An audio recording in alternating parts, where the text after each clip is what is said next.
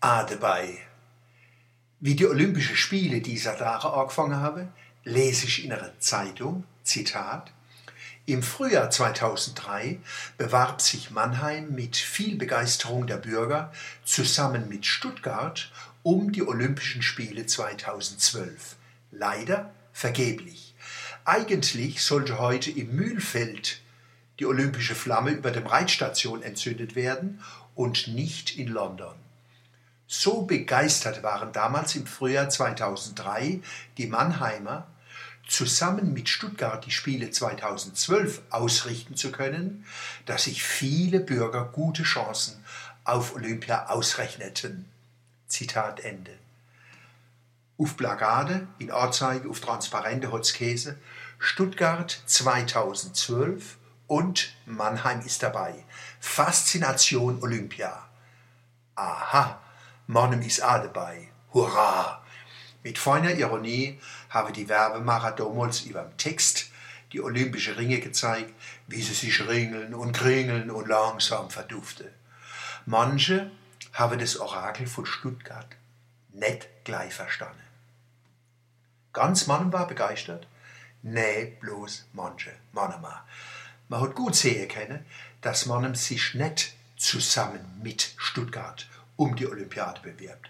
Stuttgart hat sich allein beworben und Mannem ist der Schwabe unter den Rock geschluckt, um als blinder Passagier Olympiastadt zu werden. Haben sich die Schwabe geärgert, dass man unter den Rock geschluckt sind? Überhaupt nicht. Sie haben es gar nicht gemerkt. Die sind da nicht so empfindlich. Ich habe mir damals die Stuttgarter Bewerbungshomepage angeguckt. Man war so versteckt, dass man es kaum gefunden hat. Auf einer abgelegenen Seite ist man in einer Zeile vorkommen, neben einem schwäbischen Kaff.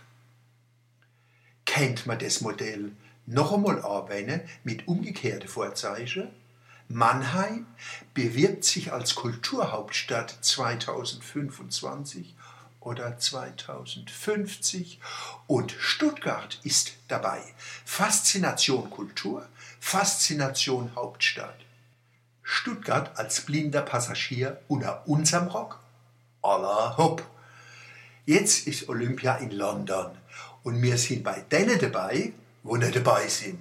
Ist das schlimm? Ach oh, die Faszination Olympia funktioniert schon lang bloß noch, weil man sich Aare, Ohren und Nase zuhebt bei Ereignissen, wo der Erfolg über allem steht, ist die Hauptnebenwirkung von Dopingkontrolle, dass er die zu Höchstleistungen anstachelt, wo noch neue Wege suchen, um Erfolg zu erzwingen.